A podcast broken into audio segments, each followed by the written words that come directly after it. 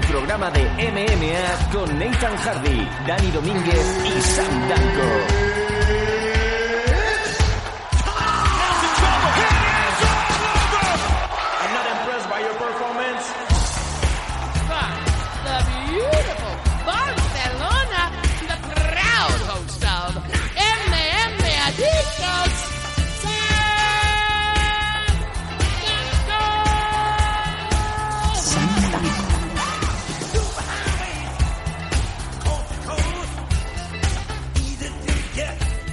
Buenas, hola, ¿qué tal? ¿Cómo estáis amigos MM Adictos? Una semana más volvemos a estar aquí en el programa Referencia, en el primero, en el que vale la pena, que te pone al día de toda la información de las MMA de aquí y de fuera. Esto es MM Adictos y como bien sabéis, desde hace un par de semanas estamos haciendo un formato diferente en el que damos un poquito más de respirar a nuestros sufridos oyentes, en donde, como bien decimos, partimos el programa en dos partes. Una parte que es para análisis, para resultados, eh, bueno, pues todo lo que se generan en los combates de, de MMA y bien eh, en un par o tres de días después, martes o miércoles, si escucháis esto el propio domingo, pues tenéis el bloque exclusivo de noticias. Noticias que ya os avisamos que van a tener un marcado carácter español porque comentaremos sobre todo esa cancelación que nos eh, supimos eh, horas antes de ese AFL 16 en Reus. Intentaremos tener eh, a los eh, protagonistas para ver que nos den la opinión y leeremos desde luego y daremos nuestra certera opinión sobre lo que pensamos de lo que se supone que es una grandísima, importante, triste noticia que una vez más eh, empieza a ser una lacra en donde pues eh, los aficionados concretamente de la zona de Cataluña pues una vez más vuelven a darle la espalda a los esfuerzos de los promotores de MMA nacionales en montar eventos para que bueno pues siga habiendo una afición que aparentemente pues sigue despistada por no decir eh, desaparecida bueno vamos directamente al programa de hoy Nathan cómo estamos Muy buenas tardes, pues aquí estamos con un programa distinto, ¿no? De lo que normalmente acostumbramos, en- entre comillas, gracias a Dios, ¿no? Porque vamos a tocar hoy varias empresas, resultados de varias empresas. Normalmente, pues, casi siempre UFC pues llena el programa porque tenemos eventos prácticamente toda la semana, pero esta semana hemos descansado de ello y pero aún, aún así teníamos, seguimos teniendo eventos. Teníamos a CB88, teníamos a Iria Topuria en, en K-Warrior, teníamos también ese Dana White Contender Series, que bueno, es UFC, ¿no? Pero hay cosillas también interesantes que, que comentar. Y también teníamos el que no lo habíamos comentado semana pasada por falta de tiempo, pero queríamos hacerlo, el KSW 44. sí señor Como digo, como digo, no va a ser un análisis completo de toda la CAR, pero sí que hemos cogido algunos de los combates que nos han llamado más, más la atención, sobre todo de la parte alta de, de la CAR, con gente muy interesante en todos los, los eventos y luchadores reconocidos. Así que si te parece, pues cuando tú quieras podemos empezar con ello, empezando por yo creo el gran triunfador de este fin de semana, aunque un triunfo algo agridulce, ¿no? pues nos vamos a ir directamente con ese primer gran nombre Ilia Topuria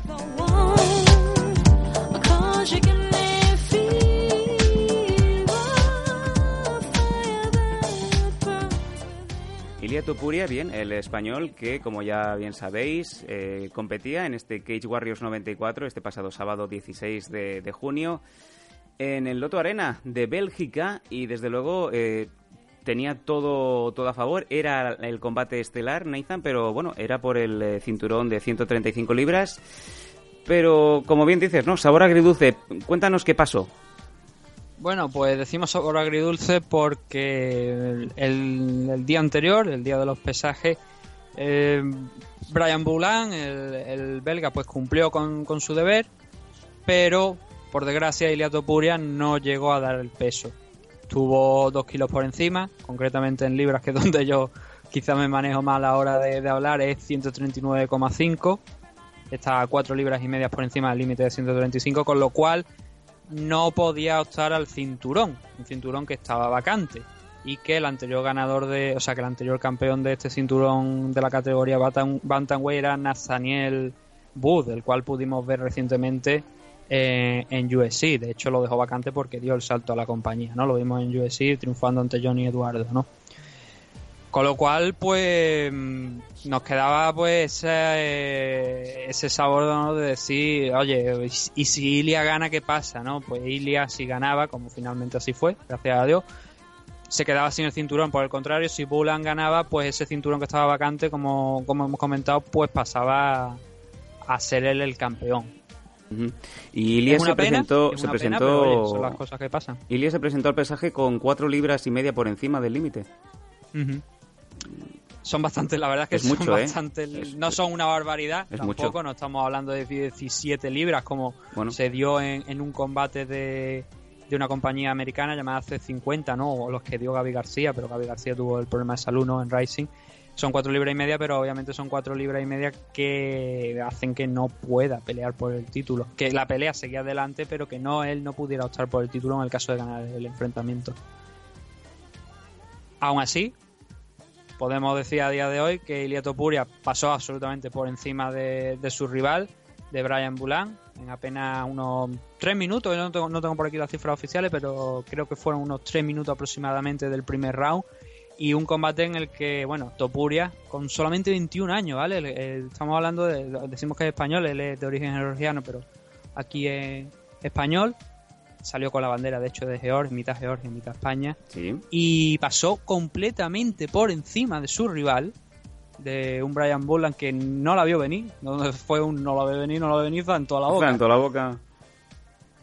Nada más empezar, 5 segundos tardó, tardó Ilya en intentar un takedown, consiguió el, el double leg, lo llevó al suelo, luego se volvieron a incorporar, hubo un scramble por ahí, pero finalmente Topuria consiguió echárselo al hombro, levantarlo, alejarlo de la jaula, que eso siempre es bueno para él, y lanzarlo contra, bueno, dependiendo ¿no? del, del- del- de- del tipo de luchador, pero en el caso de, Topuria, pues le viene bien para intentar hacer scramble y, y buscar la sumisión, que finalmente fue lo que le dio la victoria. ¿no? Entonces, como digo, lo levantó, se lo cargó al hombro, lo lanzó contra la lona, ganó la espalda en un scramble, cerró el body triangle, e intentando voltearlo, llevarlo, o sea, conseguir Ilia mm, tener la espalda él la espalda contra la lona, ¿no? Para trabajar un poquito mejor el choke, ¿no?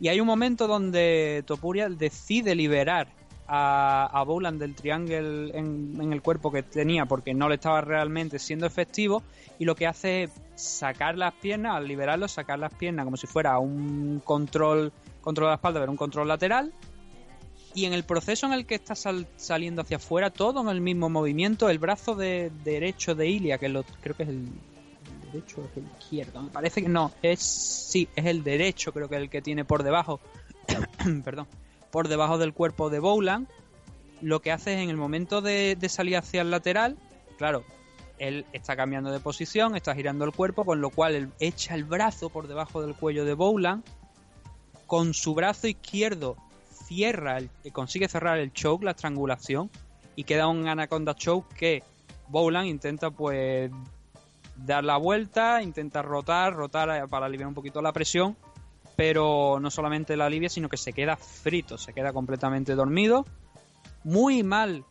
Y creo que es muy difícil decir esto y poco común decir que Mark Goddard estuvo muy mal a la hora de parar el combate porque tardó mucho, muchísimo en detener ese enfrentamiento, incluso levantando la mano de, de Bowland y como si esto fuera pro wrestling, dejándola caer y decir, parece que no está dormido todavía, ¿no? Sí, sí, sí. Tardó sí, un sí. segundo más Recuerdo, recuerdo la escena. la pelea. Sí. Estuvo, como te digo, muy mal Goddard en, en, ese, en ese combate. Yo la verdad es que no sé, no, es raro, porque es el mejor, prácticamente el mejor árbitro a nivel mundial Todo el mundo se pero no estuvo acertado en esta ocasión. Y oye, gran victoria de Ilia Topuria, que es lo que decimos. Tiene 21 años, lo destacaba en la, en la retransmisión y solamente con un 21 años se ha movido un 6-0. Es el luchador español ahora mismo con más progresión de todo el territorio nacional, creo que junto con Daniel Vares ahora mismo, campeón flyweight de Batman. Y es espectacular porque solamente con 21 años ya estaríamos hablando de que ayer podría haberse proclamado campeón eh, de la categoría en Cage Warrior, de la categoría Bantamweight. No lo, no lo hizo por el peso, pero seguramente yo creo que con la actuación que tuvo, Cage Warrior ahora mismo tiene un diamante en bruto Sí, sí, sí. que lo va a pulir, le va a dar una nueva oportunidad sin duda alguna por el título, como No, si fuera... ninguna duda al que respecto. Que obviamente Mm. claro, lo que tiene que hacer Ilia también es cumplir con el peso. Que creo que es un luchador, igual es un poco, no te voy a decir grande para la categoría, pero sí que es un luchador que ya ha, ha peleado en, en Featherweight, que sí que es verdad, su último combate fue en Bantamweight, ¿no? no tuvo problema ninguno, pero tiene que cumplir, tiene que dar el peso. Pero si cumple el peso, que creo que con 21 años no va a tener demasiado problema para el corte, estamos hablando de un luchador que por lo menos aquí a nivel europeo está llamado a dominar bastante. Y hay que recordar otra cosa muy importante, que Warrior es una de las minas, por decirlo de alguna manera, de USC, de las canteras de USC. Si Ilya sigue a este mismo nivel, ya hemos visto lo que ha pasado con Nathaniel Booth, ha dado el salto a, a USC. Bien Mm. directamente o bien porque el evento pues se celebre en el Reino Unido y cuenten con Ilya Topuria por las grandes actuaciones que está teniendo. Pero ya digo, si consigue dar el peso y consigue ese título, obviamente USC va a girar. Porque ya la- no solamente es que USC lo gire, es que ya está girando la cabeza internacionalmente. Te lo ves en las páginas, em, en las webs de, de MMA, en la gran mayoría. Al ser que Warrior, una empresa que está dentro del UFC FIPA, tiene una exposición global. Sí, señor. Y ahí es donde encontramos a Ilia Topuria, no solamente peleando por el título, sino en el main event Sí, de, señor. de, de Cage Warrior. Muy bien Por visto. lo cual la exposición ha sido brutal y, y están hablando todas las páginas eh, a nivel internacional de esa gran victoria, esa gran finalización en tan solamente tres minutos. Así que el futuro de, de Ilia ya era bueno, pero ahora después de la victoria que tuvo anoche creo que es aún mejor, mucho más claro todavía y que ojalá en, la- el próximo combate que tenga que consiga dar, dar peso, de verdad que se lo deje todo, se corte una pierna si hace falta, porque el estrellato eh, le espera y, y, oye, de verdad, incluso yo es que ya digo, a ver si en un futuro, ¿no?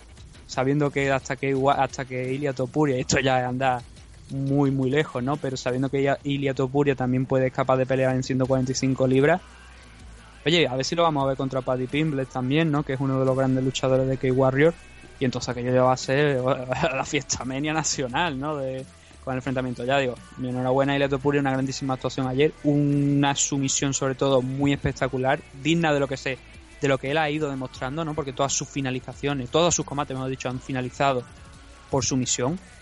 Así que está demostrando que es un especialista y con solamente 21 años, que la verdad es muy, muy llamativo.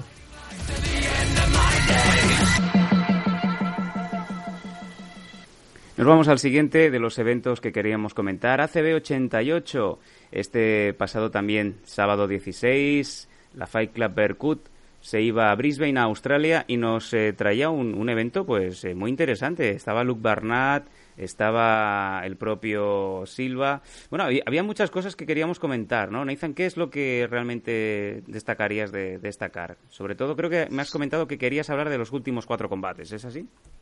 Eh, no, bueno, esos eran de KSW. Los Perdón. de ACB 88 sí que queríamos comentar. Principalmente había, había combate bueno. Sí. Está Ad- Adam Townsend por aquí que se iba a enfrentar a, a Bren Cooper, pero finalmente Bren se cayó de la car y, se, y acabó eh, Adam Townsend enfrentándose a Kieran, a Kieran Joblin y consiguiendo la victoria. Teníamos también por aquí a Rodolfo Vieira, uno de los mejores practicantes de Jiu-Jitsu a nivel mundial, también derrotando en su cuarto combate a Jacob Hollyman Tag.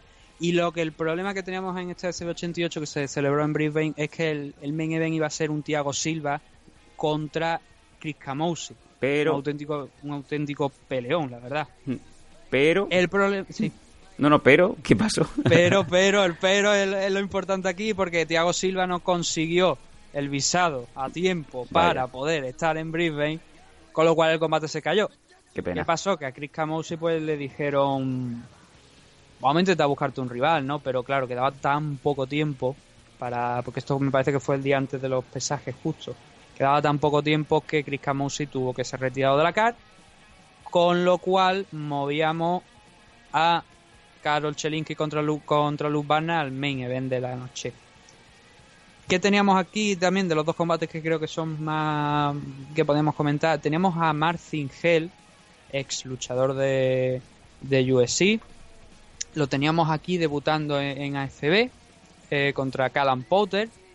Finalizando a Callan Potter en, al- en apenas. eh, un- espérate, no tengo yo aquí el tiempo. Apenas un minuto con señor. un heel hook Sí, señor. muy, muy, muy, una grandísima victoria. Más que por, la- por el renombre, ¿no? Quizás de que tenga Callan Potter, sino por la forma en la que finalizó Marcin Hell. Es lo que se espera de él. Es un practicante de Brazilian Jiu-Jitsu enorme, espectacular. Lo hemos visto no solamente en su época en USC, donde quizá igual a lo mejor contra, contra los strikers era donde peor lo pasaba, ¿no?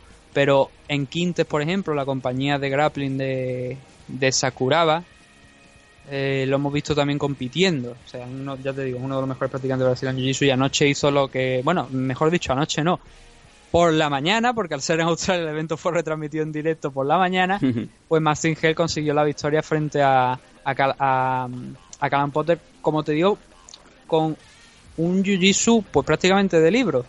Se lanza rápido a, a, un takedown, Hell, lo para Potter, pero lo que finalmente consigue Hell es contra la jaula un single leg. Al tirarlo contra el suelo, cae en posición lateral Hell con un body lock cerrado alrededor de la cintura de, de Potter. Tenía la, la- posición bastante asegurada y lo que hace la verdad es que es espectacular porque es eh, Potter intenta pues sentarse no para recu- recuperar un poquito la posición y levantarse Hell está en el lateral, lo que hace Hell es pasarle le- su pierna izquierda por debajo de la pierna de, de la pierna izquierda de, Potter, agarrar el tobillo, y aquí es donde viene el dolor, cerrar la pinza con las piernas, cae hacia atrás y retorcer el tobillo para finalizar y forzar la sumisión en lo que ya digo fue una grandísima actuación y una grandísima finalización de Marcin Hell en este primer combate que queríamos comentar en ACB. Sí, señor.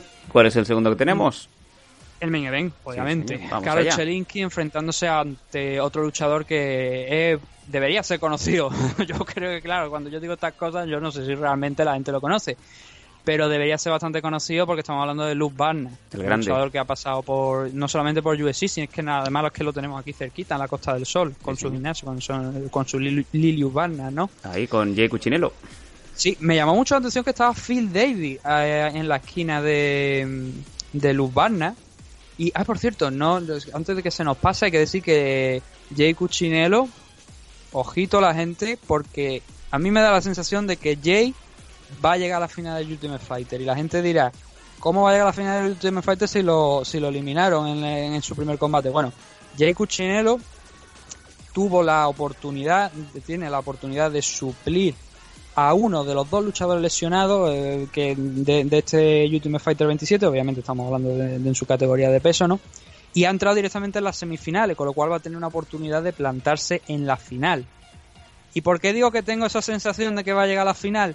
Porque estoy leyendo algunos comentarios últimamente que eh, desde Jay Cuchinello haciendo un blog semanal del Ultimate Fighter en MMA Yankee a el propio Jay Cuchinello diciendo el otro día en redes sociales que eh, tanto él como su rival en el próximo combate de las semifinales son ganadores, me da la sensación de que igual podríamos tener a Jay Cuchinello en la final de Ultimate Fighter. No Ojo. vamos a tirar las campanas al vuelo, ¿vale? Simplemente que la gente pues tenga eso en cuenta porque normalmente cuando un luchador tiene tanta exposición y tiene tanta repercusión que no es el caso a lo mejor de cuando Enrique Marín, por ejemplo, pues vinieron aquí con Kelvin Gastelum, hicieron aquí sus ruedas de prensa, ¿no? Antes de Ultimate Fighter y tal y cual.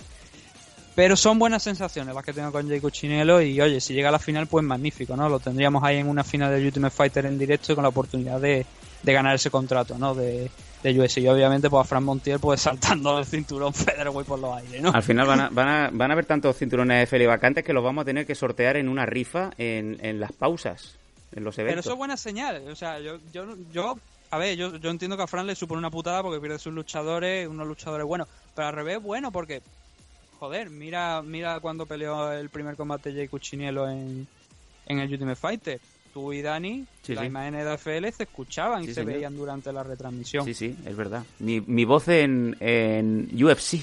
UFC. Claro, claro y, y seguramente cuando llega a lo mejor el, el evento de... Si llega a la final y, y está en la CAR, oye, pues a lo mejor también nombran a FL en la, en el, en, el- en la retransmisión. Y oye, sería, son buenas señales, ¿no? Siempre Sí, decir que sí. Margo Melufo venía de FL, que Jay Cuchinello venía de AFL y que otros tantos, Enrique Marín, por ejemplo, también venía de FL. Es una forma también de levantar la... Bueno, es, es- es sinónimo de que se hace buen trabajo desde aquí, claro que sí. Por eso digo. Pero centrándonos otra vez nuevamente, estamos allá. hablando pues, de, de Jay Cuchinello en referencia a que también era el compañero, eh, también como decimos, del, entre, de- del mismo gimnasio de Luz Barna. Teníamos este Chelinsky contra Luz Barna, que, bueno, a ver, para que la gente se haga un poquito de, la, de lo que le da el combate.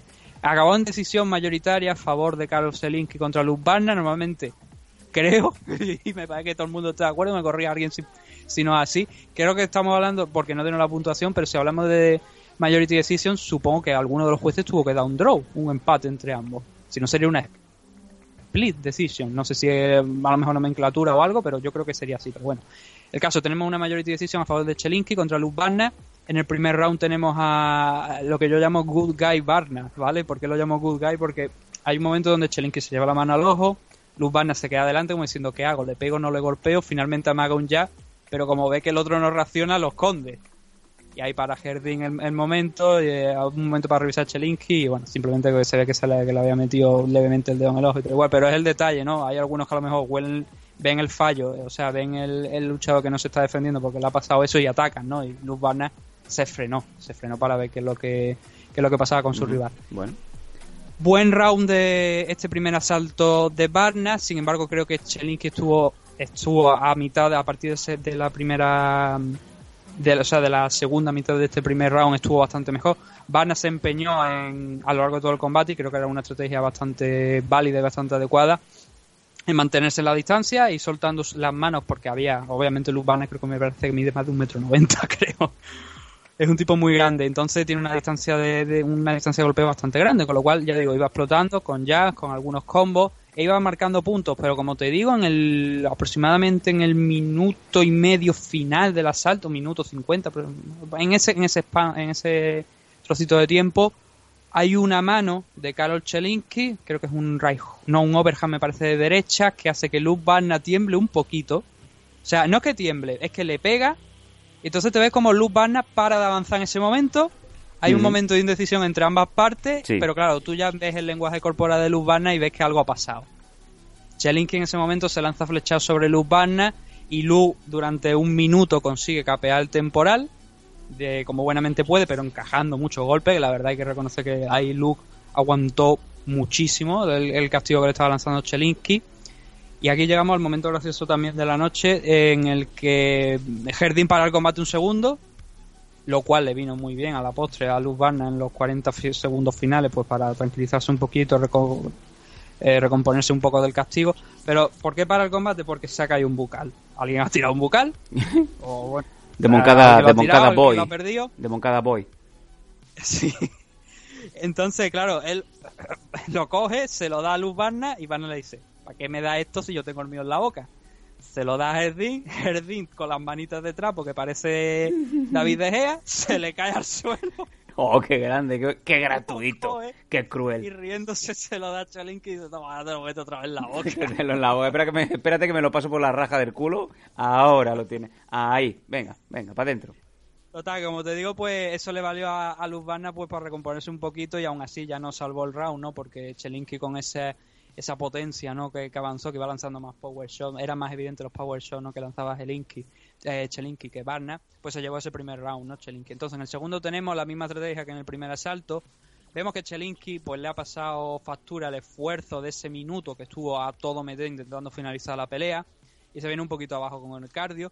Pero aquí pasa una cosa que yo la verdad no entiendo y creo que es quizás por lo que Chelinski gana este enfrentamiento. Luz Barna pasa de no completamente de esta distancia a intentar entrar, pero sí que entraba en una distancia más corta a la hora de golpear y eso permitía a que estaba más cansado, no tener que moverse tanto para impactar los golpes, sino que él soltaba las manos cuando Barna avanzaba hacia adelante.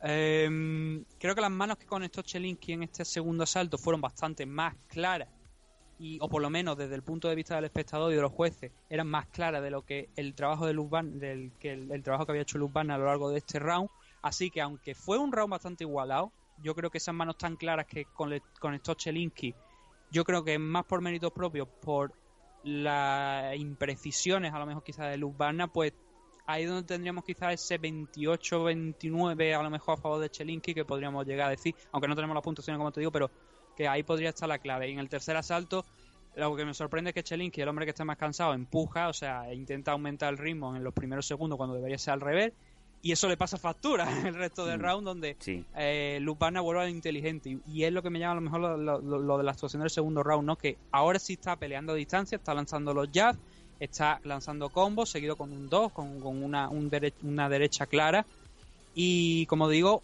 aumentando pues también el ritmo, ¿no? Llevándose ese tercer asalto, pero claro, entiendo que no fue lo suficiente a ojos de los jueces para, para darle la pelea. Me llamó mucho la atención la falta de patadas que, que Luz Barna mostró ¿no? a lo largo del combate, no soltó tantas patadas como yo creo que igual en una estrategia a distancia también le hubieran beneficiado.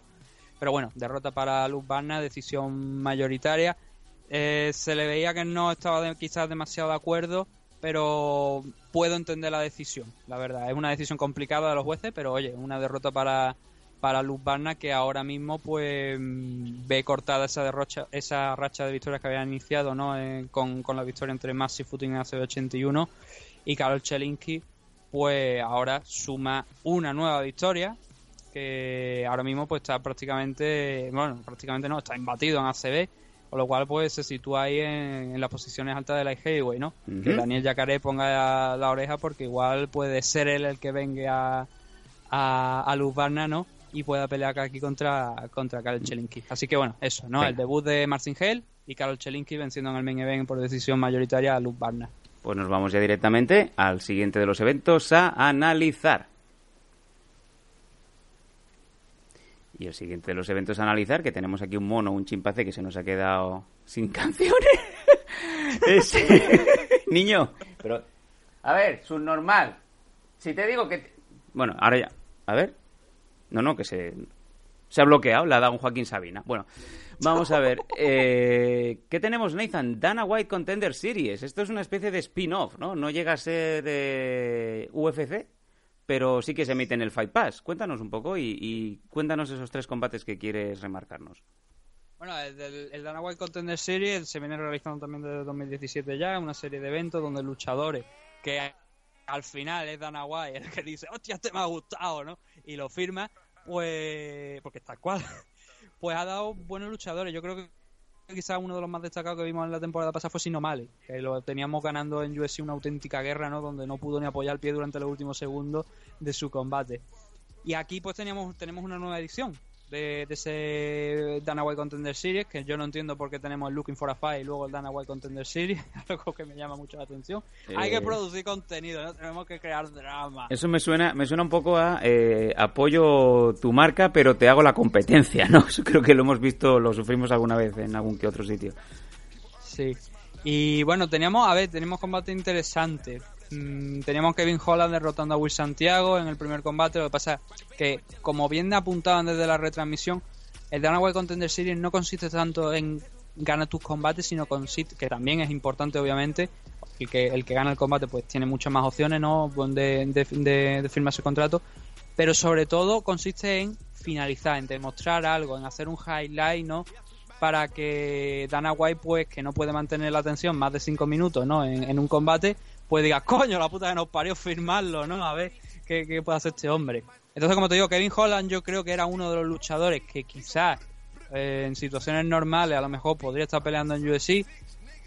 No, no va a ser así porque no ha ganado ese contrato. Tampoco Montel Jackson derrotando eh, por KO técnico en el tercer asalto a, a Rico Disculo. Pero aquí encontramos la primera pelea importante y la polémica, ¿no? Greg Hardy eh, derrotando por KO en el primer asalto en apenas un minuto a Austin Lane. ¿Por qué decimos que es polémica? No sé si tú quieres decir algo al respecto. ¿San? He perdido a San. Pues seguiré yo. El caso es que la verdad, no sé dónde está San. El caso es que tenemos a, eh, Greg Hardy aquí, enfrentándose a Austin Lane. Como digo, ambos eran jugadores, eh, jugadores de la NFL.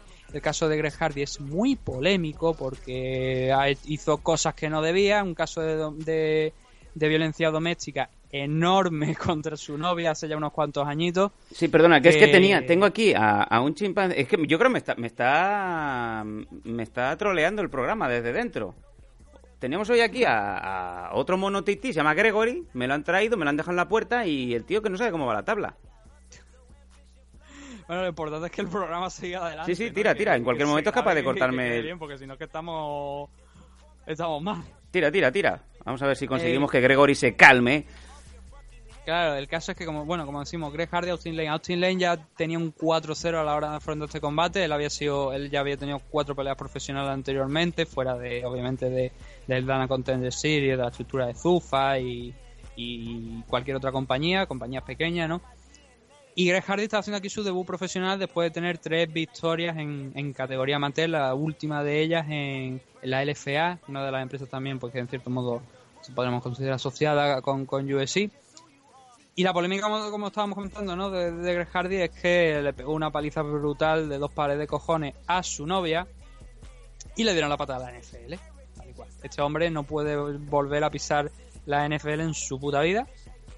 Y era una pelea polémica porque la gente no quería ver a Greg Hardy, mucha gente no quiere ver a Greg Hardy, ¿no? Dentro de lo que es la, la compañía ni dentro del mundo de las MMA porque obviamente, y creo que estamos de acuerdo, es un ser deleznable, ¿no? Al pegarle una paliza a, su exnovia.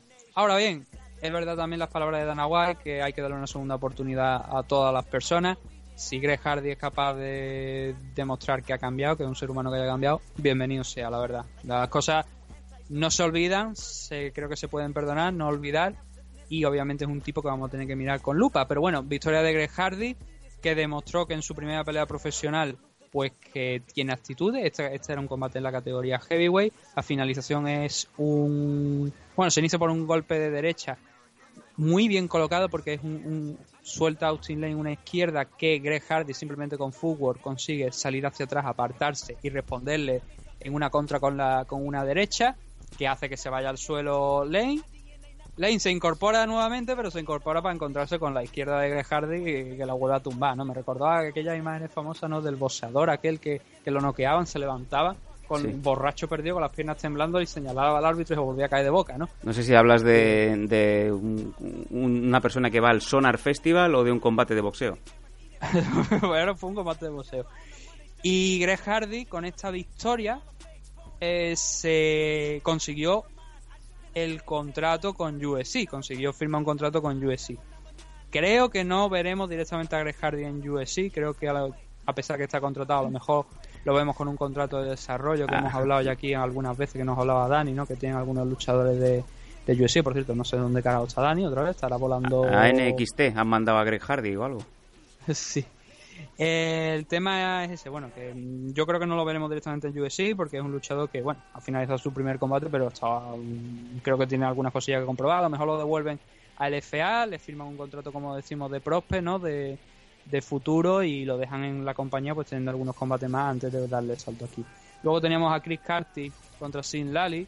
Este combate es interesante porque vemos en Chris Carty, eh, como decimos, es más importante hablar de lo que es el luchador que lo que hizo en el combate. Porque Chris Carty, pues, la verdad es que demostró ser un luchador bastante completo, bastante centrado. Son ya 24 peleas profesionales contando esta, con lo cual no se esperaba menos, ¿no? Y se le vio muy, muy centrado.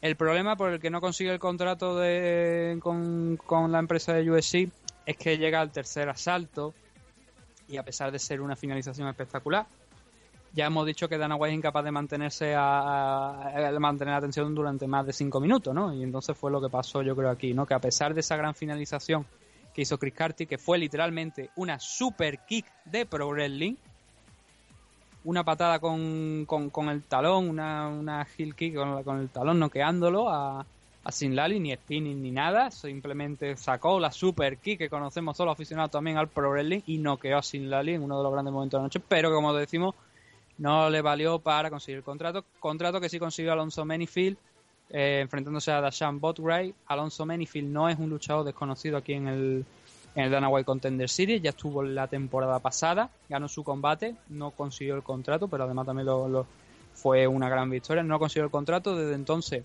había estado, volvió al FA donde tuvo varios combates, bueno, creo que no, creo que no llegó a conseguir el contrato, lo mismo, la verdad es que no tengo los datos por aquí delante, pero lo mismo es lo que, como lo hemos comentado, ¿no? En el caso a lo mejor de Greg Hardy, que es la hipótesis, ¿no? De que a lo mejor lo devuelvan a la LFA con un contrato de prospe. Sí. No sé si realmente se firmó ese contrato con, con Manyfield. Lo que sí, creo que no, intuyo que no, porque ahora le han dado, ahora le han, le han dado el contrato, con lo cual entiendo que, como te digo, que no. Está invisto, son siete combates profesionales ahora con esta nueva victoria. Y la finalización es, pues, Dashan Botwright lanzó una head kick que no da bien a, a Uh -huh. pero que hace que, que, Alonso pues se le eche encima, lo consiga derribar ¿no? con el impulso de carga hacia adelante y ya en el suelo pues lo finalizan apenas 8 segundos, ya digo, no pasó de 8 10 segundos la finalización Y eso impresiona a Dana White. Y obviamente, fíjate los contratos que tenemos, ¿no? Aquí tenemos a Greg Hardy en 57 segundos y tenemos a Alonso Menafield en, en 8 segundos. Joder, un surtidor de contratos. Sí, ya te digo, o sea, es algo que me llama mucho la atención cómo funciona el Contender Series, ¿no? Que eh, no es tanto el luchador, sino como la, mm, la finalización es más importante, ¿no? El highlight, deja una, un impacto fuerte al aficionado de manera que te recuerden en futuro eventos. Lo que considero que, bueno, también es un problema porque muchos de estos luchadores que a lo mejor tienen una gran actuación aquí, luego llegan a UFC, tienen una pelea, se estrellan, hacen el combate más horroroso de su vida y ¿qué hacemos con él, no? Por un contrato que consigues aquí, hay a lo mejor otros luchadores fuera de la compañía que se lo merecen más que no lo consiguen. Un poquito contradictorio también. Bueno, pues eh, esto ha sido el Dana White's Contender Series, la primera semana. Ya sabéis que esto pues va para largo, ¿no? Y como Todos siempre, los martes. Todos los martes, si tenéis Todos los martes el- en directo en el gimnasio del Ultimate Fighter y ahora con Bisping comentando también, que está Michael Bisping comentando. Ya te digo, aquello, o sea, el que haya visto el evento, aquello es como estar en el patio de tu casa porque ahí estaban los familiares prácticamente nada más de los luchadores Sí. y bueno, y el equipo de UFC para controlar la situación. Bueno, venga, nos vamos al último de los eventos a comentar aquí en este especial de hoy, este MM Adictos 213.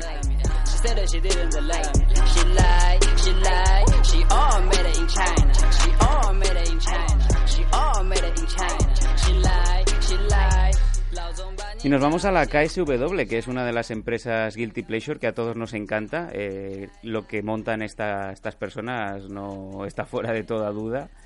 Y tuvimos también este sábado, el sábado pasado, KSW 44 The Game, en donde en el main teníamos a Carol Bedorf y a Marius Puccianowski, pero como bien comentaba Nathan, creo que aquí sí que son cuatro los combates que me quiere remarcar, ¿verdad? Sí, aquí hay cuatro combates que creo que son bastante interesantes de comentar. El primero de ellos teníamos a Clever Koi Herbs, el japonés, que bueno, obviamente tiene sangre brasileña, ¿no? Enfrentándose a Maria Ziolkowski. Zol- Ziolkowski estaba haciendo aquí el debut en, en KSW. Entró como refuerzo de última hora de Martin Grofsek. Eh, que bueno, hay que decir que este enfrentamiento originalmente contra Marcin Grosek iba a ser por el título de la categoría Featherweight, el cual pues se han ido alternando eh, tanto Clever Koi Ers como, como el propio Groes, como también Sobinsky. ¿Y por qué llegamos a esta situación de este, de este, de, este, de este combate por el título ¿no? que se iba a dar? Fue porque Herbs era el campeón, no dio el peso en el último enfrentamiento, con lo cual se le, a pesar de que lo lo, lo, lo ganó contra contra Martin o contra Artur So- Sobinsky, ganó esa pelea, pero al no ser al no dar el peso, pues no pudo realmente, o sea, se le retiró el cinturón, el cinturón de la categoría Featherweight, cinturón que precisamente había ganado contra Marcin Rose, con lo cual este combate que se iba a dar originalmente en KSW 44 pues era la revancha, ¿no? Ah. De aquel de aquel enfrentamiento con el cinturón vacante, porque como te digo, porque eh, Herbs, a pesar de ganar su, ese último enfrentamiento, esa última defensa, Sí. se quedó vacante porque no, no llegó, no cumplió con el peso. Eh, teníamos, como te digo, aquí a Clever Koik Herbs, que es uno de los realmente luchadores que más merece la pena aquí de, de la KSW. Para el detalle de ello, por ejemplo, solo ha perdido un combate de los últimos 21 que ha disputado. Impresionante.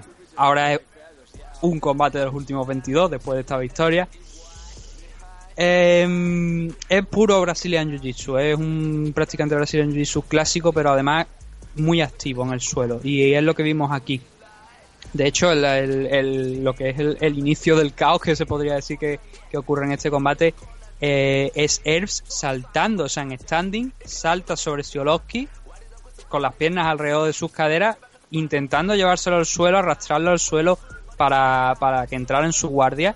Ve que no lo va a conseguir, lo que hace con su brazo derecho agarrar una de las piernas de, de y empieza a escurrirse poco a poco, pero ¿qué pasa? En el proceso de ir bajando, va poniendo las piernas sobre esa pierna que tiene agarrada para intentar cerrar un leg lock.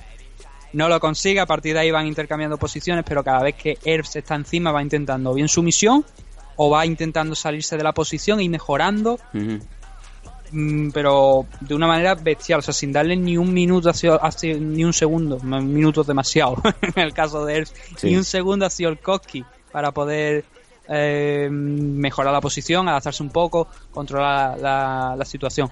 El final de este asalto, que fue un catchway, porque obviamente fue un short notice y ya hubo que reducir el tiempo, entonces el Koski no llegaba, con lo cual fue en 150 libras. Es eh, ah, como te digo, pasando de posiciones, saltando al mount, colocando, colocando las piernas ya alrededor de, de la, de- del pecho de, de de manera que pudiera agarrar uno de los brazos, salir hacia un lateral, agarrar el armband bien fuerte y a pesar de Siolkowski que intentó rotar a ver si conseguía romper un poco, no tuvo na- nada otra cosa que hacer realmente el chaval que rendirse ante el- un auténtico dominio nuevamente de, de que supongo que lo próximo que veremos debería ser ese título contra Ujú. contra Grosche, que bueno, no se dio por una lesión Vamos- pecho, a ver si, si ya Vamos a seguir subiendo rápidamente. Nathan, nos quedan tres combates. Te pido un poquito de celeridad. Erko Sí. Jun contra Tomas Ochienchinsky. Cuéntanos la historia de esto. Aquí teníamos a Erko Jun, que está haciendo su debut en el mundo profesional de las MMA, es un bodybuilder de allí de, de la zona. Este, este chico no es. Aquí figura como belga, pero creo que no era belga. Me parece que era de. eh, no sé exactamente de dónde era, pero no era belga. Creo que KSW lo, lo vendía de- con otra nacionalidad. Eh, el caso eh, se enfrentaba a Tomás Owieńczynski, que tienen cojones los apellidos alguna vez eh, polaco. Thomas, la gente a lo mejor lo recuerda de. eh, bueno, si no lo recuerda, no lo puede recordar otra cosa porque es el único combate profesional que había tenido hasta la fecha de KSW 41. Aquella fiesta menia ¿no? que tuvimos a finales del año pasado con, con muchísimos combates Sí. de muchísimo nivel. En aquel entonces se enfrentó a Pavel Mikolayuc, Ujú. más conocido como Popek Monster, Me encanta. que es un Popek rapero Monster. polaco. Eh, es, un es un actor también polaco, con lo cual eh, esta era la, fiesta, bueno, la fiesta media, tenemos fiesta media por todos lados, ¿no? Pero esto era el freak show, ¿no? Que normalmente también nos suele dar eh, KSW en pequeñas dosis, ¿no? Teníamos a Erko como digo, un bodybuilder enfrentándose a Tomás Owieczicki, por supuesto esto era 265 libras, pero esto no eran 265 libras, yo creo, reales. Sino a lo mejor, yo, yo tengo mi duda de que estos dieran realmente el peso. A lo mejor mismo lo subieron a la, a la, mm, a lo que era la, la báscula y dieron 265 y vamos a correr, ¿no? ¿Para qué nos vamos a poner aquí a, a jugar, ¿no? ¿Cuál es el peso real? Obviamente hombres hipermusculados que por supuesto se ha hecho por métodos legales. Y, y prueba de, de- lo que es esto, de este tipo de combate es que Obiechinski, al que a partir de ahora llamaré Obvi, aunque no hay mucho que analizar, se lanzó en modo gorila, ¿no? Con los bracitos hacia adelante haciendo el remo, a ver si podía noquear Koyun. Mm, no lo consiguió en primera instancia. Eh, consiguió mandar, si bien eh, es cierto que consigue mandarlo a la lona con un buen golpe, pero es incapaz de, de seguirlo y de finalizarlo, con lo cual el Koyun pues se levanta y va abriendo espacio para recuperarse un poco. En uno de estos momentos en que, en que Osbie intenta avanzar hacia adelante, se encuentra con un derechazo, con un right hook de Erkoyun Sí. que para al gorila blanco en seco, porque es un auténtico gorila el tamaño que tiene este hombre, y lo noquea. O sea, lo noquea, lo deja en el suelo, que no tiene ni necesidad de, de, de ir Jun con él al suelo, intenta finalizarlo, lanzar algún golpe, no, lo deja totalmente sen- eh, seco. O bien Chinky se queda en el suelo como diciendo, otra vez me la bombona, yo no me puedo mover más de aquí. y oye, ese combate especial que teníamos aquí, aunque luego teníamos otro combate diferente en el main event, no es el, el- el combate inmediatamente eh, siguiente que vamos a comentar, pero sí que un poquito más, un poquito igual, ¿no? Porque tenemos a Mario Puchanowski, ¿no? En el main event. Pues el siguiente enfrentamiento. Vamos allá. Ma- Michael Materla, Materla Zawada. sí, Contra Martin Zaguada, otro gran enfrentamiento. Es que ya digo, este combate, este, esta cara de KSW, además combates que no vamos a comentar aquí, pero Banner Prado, el ex USC, noqueando a, a Chris Field, Grant Sanchez pegándole una paliza también al irlandés Paul Raymond y las finalizaciones que hubo al principio de la cara. La verdad es que fue un evento muy, muy, muy completo, pero ya digo, queríamos centrarnos en lo principal, entonces tenemos a Michael Materla aquí, que venía de, de, de caer contra Scott Ashkan, que es un luchador que, que está bastante y de hecho creo que cuando KSW vuelva a, a Londres me parece que va a estar por allí Scott Ashkan. Y como decimos, eh, teníamos a, a Materla, que es un ex campeón de la división Middleweight, enfrentándose a Martin Zawada, al que, al que apodan King Kong, King Kong. King Kong, tal cual, King Kong.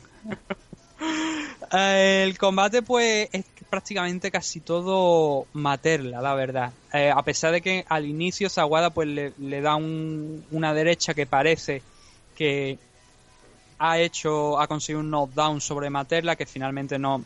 mm, el propio Sawada no, creo que no lo sigue porque considera más que ha sido un resbalón de Materla que realmente su propio daño. Y a partir de ahí, Materla pues consigue un gran double leg, un gran takedown, eh, después de una, de una serie de combos y de golpes que va hablando al rival. Consigue acabar en side control, meterlo en el crucifix, lanzar una lluvia de golpes, dominarlo por, por completo, a pesar de que Sawada pues recuperaba la, la media guardia como buenamente podía, pero luego te veía a Materla liberándose, utilizando su grappling para liberarse, llegar al mount, darle una auténtica paliza a Sawada y, final, y finalizar este primer asalto, no la pelea, pero sí finalizar el primer asalto con una grandísima actuación. Y en el segundo, en el seg- segundo asalto vimos prácticamente más de lo mismo. En los primeros 20 segundos teníamos nuevamente a Materla cargando contra Sawada, volviendo a derribarlo, volviendo a pasar de media guardia a side control y muy rápido en apenas dos segundos saltando otra vez al mount. Volvemos a tener la misma situación del primer asalto, ¿no? donde Sawada consigue recuperar la media guardia, Materla pasa nuevamente al crucifix y ya a partir de ahí sí que sí, una auténtica paliza, un auténtico vendaval de golpe que finalmente hace que Materla, el ex campeón de, no el último campeón, pero sí que uno de los últimos campeones de la categoría middleweight, venza ese combate y se coloque pues nuevamente en las posiciones altas de la, de la CAR. Ahora, el ya, por fin teníamos el main event Wow, vamos allá. que era Carol Bedorf contra Mario Puchanowski. Mario Puchanowski, pues hablábamos antes del Coyuno de Bodybuilder, pues Mario Puchanowski es, creo que es cinco veces ganador de del Strongman, ¿no? Sí, del, sí. del- del torneo de hombres más fuerte del mundo. Que además es curioso, por un, datillo, un dato pequeño de, de Mario Puchanowski es que estuvo este fin de semana aquí Sí, en España. Eso te iba a decir, lo tuvieron ahí los de Titán en, en el plató. Que el hombre, pues prácticamente tenían que tirar para atrás el- la cámara porque el plano general no entraba. Sí, es un super heavyweight, la verdad también. A pesar de que en el pesaje aquí sí que estaba la. No, bueno, el, a ver. Si tengo por aquí el pesaje de Mario Puchanowski, sí estaba la cifra, eran 250 y casi 58 libras aproximadamente, pero aún así tú te lo ves y tú dices, este hombre puede superar el récord a veces, incluso de, de la división heavyweight. A ver, eh, como decimos, tuvo hasta un Titan Channel, seguramente lo vamos a ver porque creo que no lo hemos comentado aquí, pero bueno, Titan Channel ha firmado un acuerdo con el canal de televisión de la TDT, TEN, y veremos programas de, de, de Titan Channel en televisión también, eh, incluyendo pues esa entrevista supongo a Mario Puchanowski y otro mucho más contenido. Pero a ver, te decía lo de Puchanowski porque es que estuvo en un campus gratuito que yo mismo estuve anunciando varias veces esta semana porque es que era gratuito. Iba a hacer una masterclass Mario Puchanowski aquí en Madrid junto con Irene Cabello y otros luchadores más, no de MMA, sino también de Pero, otras pero disciplinas. ¿para qué? ¿Para Y era empujar, una oportunidad única. ¿Para empujar gratis, camiones? O sea, podías tocar a Mario Puchanowski. Para empujar camiones allí por la castellana? Sí, me, me, acuerdo porque el combate de, de Freddy, ¿no? Del gigante, cuando fue en, en One Global, después del pesaje, el hombre, el hombre mataba el tiempo empujando autobuses y camiones. Maravilloso. Eh, cosas de Strongman, ¿no? Que nunca, nunca sabremos, ¿no? Que En fin. una incógnita. El caso, teníamos este enfrentamiento, ¿no? Carol Bedorf haciendo su regreso después de dos años, bueno, año y medio concretamente, después de perder el título, fue el primer campeón heavyweight de, de KSW, perdió el título contra Fernando Rodríguez Jr., ahora no sé exactamente, no tengo por aquí el dato de quién es el, campeón, porque ya digo, demasiados nombres, demasiadas compañías, y se le se rompió el tendón de Aquiles, con lo cual Bedorf, uno de los grandes referentes de la división heavyweight de la compañía, pues ha estado un año y medio de baja, ¿no? Y Mario Puchanowski, con su 12-4, 12-5 ahora después de... Bueno, 12-5, no, 12-6 de- después de esta derrota. Era una buena prueba de fuego para ver en qué situación se encontraba Bedorf, ¿no? Era matado o morir. Y Bedorf, la verdad es que hizo un combate muy inteligente. Creo que no, no llegó a durar, me parece que fueron aproximadamente, sí, dos- apenas dos minutos. Finalizando por sumisión a Mario Puchanowski, planteando un combate muy interesante, lanzando eh, el esqui bastante potente sobre un hombre que obviamente, a pesar de que es un strongman, yo creo que la parte más desarrollada pues es la de arriba, ¿no? Eh, aunque las piernas también las tiene bastante fuertes, ¿no? Pero Eh, te iba a decir, el, otro día, A-Back, la parte, las partes más desarrolladas era- las tenía abajo. Y lo, lo digo porque, o sea, porque hay una se nota una diferencia clara entre lo que es un auténtico que Mario Puchanovsky ya lo podemos considerar un auténtico luchador de MMA, pero obviamente sigue teniendo, pues, a su edad sobre todo, creo que son 41 años me parece, Sí, señor. sigue teniendo su, sus lagunas que obviamente ya no va a cambiar como por ejemplo el caso de Punk, ¿no? Aún así él lo, él lo ha intentado durante todos estos años y oye, creo que los rivales que le han lanzado, algunos con más acierto, otros con, con menos acierto, pero por ejemplo sin Matt Corkel, Roll Gracie y Oli Thompson eran rivales interesantes para, para un luchador emergente como en ese momento era Mario Puchanowski, pero eh, Carol Bedorf le vino grande, consiguió llevarlo al suelo sin apenas, sin apenas mucho esfuerzo al después del intento de takedown de, de Puchanowski, que creo que es una estrategia pues interesante, ¿no? Es la típica de Brock Lesnar, ¿no? Salvo que Brock Lesnar pues era un puro wrestler, ¿no? Te derriba y ahí a partir de ahí pues, utiliza su tamaño para intentar eh, finalizar su rival. No le funcionó a Puchanowski, se encontró con un buen sprawl de Bedorf que acabó encima y sin mucha oposición pues consiguió cerrar el Kimura y asegurarse la victoria en su regreso después, como decimos, de año y medio nuevamente a la división heavyweight de, de KSW. Gran victoria de Bedorf y gran evento sobre todo que a pesar de, como decimos, que solamente hemos comentado cuatro combates, si la gente tiene la oportunidad de verlo al completo, que no se lo piense porque merece mucho la pena Mm. y que se ponga en contacto si no, porque yo que supongo que lo van a retransmitir gratuitamente como, como suelen venir hac- haciendo con estos pay-per-view en, en Titan Channel. Si no, pues creo que en su página, o me parece por Fight TV, creo que también se puede adquirir, no solamente la página de, de KSW, sino también por Fight TV. Creo que son 10 euros aproximadamente y la verdad es que es un evento que, oye, la- los efectos también que de las presentaciones y tal y cual, ya lo, lo decimos siempre, ¿no? KSW es la empresa número uno a nivel europeo. Sí, sí, y no tiene nada absolutamente que envidiar. Lo único quizás el roster a lo mejor, que obviamente Conor McGregor pues pesa más que Mario Puchanowski, ¿no? Pero si, si obviamos eso y teniendo en cuenta que dan grandísimas peleas a los luchadores de KSW, yo pues, tranquilamente lo pongo como una de las mayores empresas a nivel mundial que no tiene nada que envidiar a, a mucho menos en producción. Porque creo que en producción KSW es incluso superior a, a. Bueno, pues eh, Nathan, nos hemos quedado sin tiempo. Nos vamos a ir directamente ya con la despedida porque hoy ha sido un programa diferente. Yo espero que los oyentes lo hayan disfrutado porque, como siempre decimos, se puede hablar de algo más que de UFC. Y desde MMA siempre lo, lo intentamos.